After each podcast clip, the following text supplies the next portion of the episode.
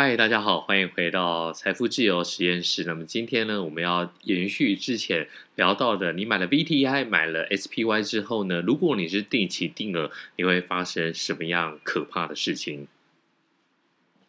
其实呢，为什么要用定期定额？我们在前面之前有讨论过，如果呢，你今天有一百万，你应该是最好的情况是，嘣。单笔投入，你一次就买了一百万。那你买一百万的情况之下呢，你可以选择 SPY，也可以选择 VTI。那在这方面，就是看你自己个人的一个偏好了。其实这两个都是作为一个全市场。那 SPY 呢是比较标准普尔五百指数，那就是比较大型股。那 VTI 呢，几乎就是把大型股、小型股一网打尽。那最好的情况之下，你最好就是有。持续有现金流。如果你每个月有一百万，那就每个月打入一百万，那很快你就会看到这一个呃时间的力量，然后还有这个财富的力量。那当然是最好的情况。但如果是一般的小资族、一般的上班族，就像我们的朋友，那他最近就扣了人生的第一笔的 VTI，然后也扣了 SPY，可是呢，他就扣在一个指数的高点。那这该怎么办呢？其实我觉得这就是你在进行指数化投资里面，你一定会遇到的一个问题。你都已经做了定期定额，然后呢，定期定额最大的好处就是会平滑化你的成本。比如说，你今天买在高点，然后呢，如果明天跌下来的话，你买在低点，那你一样的价钱，其实你会买到更多的股份。比如说现在的 VTI 或是以 BO 来讲，SPY 来说的话，大概是三百多、四百多。那这是什么概念？你买一只股票的话，比如说 VOO 大概是将近四百，好，那四百块的 VOO 一档一一股，台湾的话一档股票呢，它是票面上面他认为说呢，你大概就是一张买一千股，但是在美股的话，它是一次买一股，一股一股四百块的话，大概就是一万两千块台币。那如果哪一天呢，VOO 它大跌，它只剩下两百块的话，你再去买，你用一万两千块台币，你去买两百块的 VOO，你就可以买到四两股。所以呢，你在月跌的时候呢，你买一样的价钱，就是你买一样的金额，你会拿到的股数是最多的，是越多的。所以。简单来说，你并不需要去害怕它这个 VOO 或是这些 SPY 或是你买的 VTI 它的股价大跌。好，因为大跌的情况之下，你可以买到更多，而且呢，你要知道说这到底是什么样的一个情况，就是你什么时候要用到这这个钱。我们今天来加送一个来含金量很高的一个简单的算式好了。如果今天呢，你有一百万。然后在一百万里面呢，你到底能够用多少钱？我们就来想一个比较实际的。如果这个一百万，你明年明年的十一月，你明年这时候就要用，其实你应该只能用十万块来进行投资。如果你的一百万是两年后你要做装潢房子，那你应该是用二十万来进行投资。那什么时候可以把一百万全部打入市场里面？就是说一百万大概它的比百分比，你要做到百分之百把它全部投入市场，让风险报酬比较高的话，好，那应该是要十年以后。所以等于说呢，你这一百万你必须你要有十年的时间把它放留在这个风险。资产上面，包包括这些股票，包括在 ETF 上面，其实这都是有一定的风险的。所以呢，你最怕的一个问题就是说，你在指数化投资的时候卖在阿呆股，只要你不卖，其实指数化投资很难会有大，呃。很难会有大大笔的一个亏损。当然，如果以去年来讲的话，你会觉得说，哇，去年那个熔断、熔断再熔断，那短短时间之内就熔断了三四次，那其实也是一个很大的亏损。但其实去年那个时候，如果有经历过二零二零年的这个恐慌，大家应该相对来讲是比较好熬的。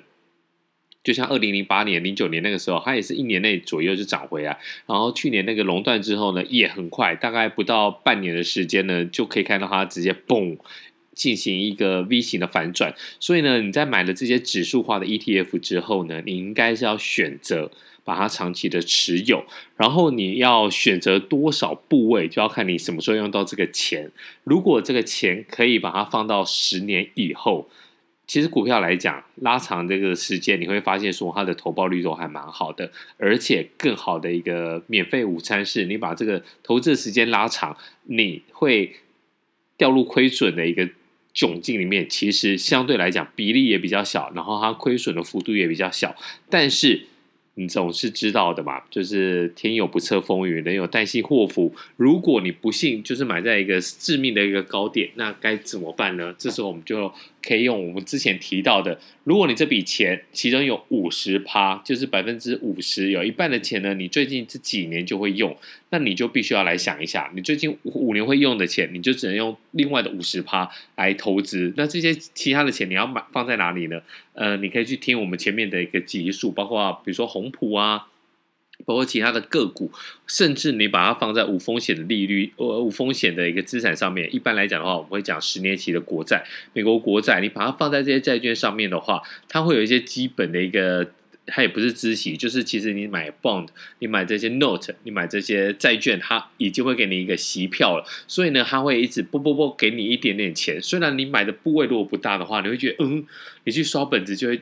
发现非常的困扰啊，因为比如说你买这些 BND、BNDW、TLT，你这些债券它都会配给你，然后它配了，如果你买不大啦，我我我我们我们都是以上班族小资族的出发点，如果你买不大的话，你会发现嗯，怎么一两块美金，你你在那边配，好，这个在双本子会造成很大的困扰。可是呢，除了这些配给你的这些钱之外呢，这些。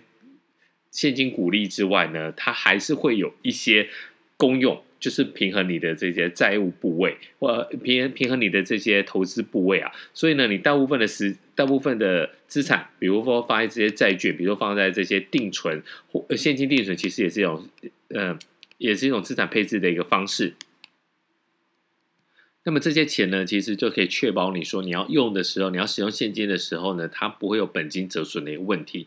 因此，大家要注意，你永远不要高高估你成承担风险的一个原因，呃，承担风险的一个能力啊。因为大家没有走过那个死亡的幽谷，就是整个大熊市的话，很常常会觉得说，哎呦，这个也还好嘛。你看去年熔断很快就涨回来了，零八年龙零八年金融海啸也是很快涨回来了。那二零零零年虽然那个时候的 dot-com 泡沫呢花了时间比较久，但是最终呢，你现在回头去看，还是美股走了一个十年大多头啊。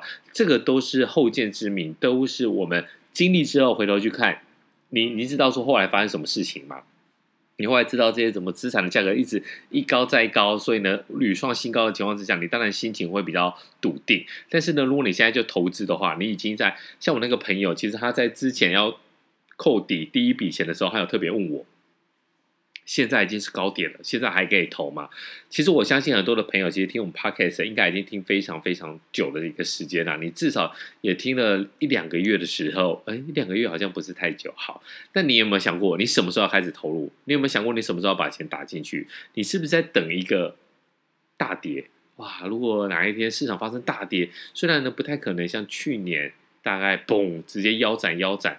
这个情况，但你也希望说啊，我跌个三十趴，跌个十五趴，我就进去买。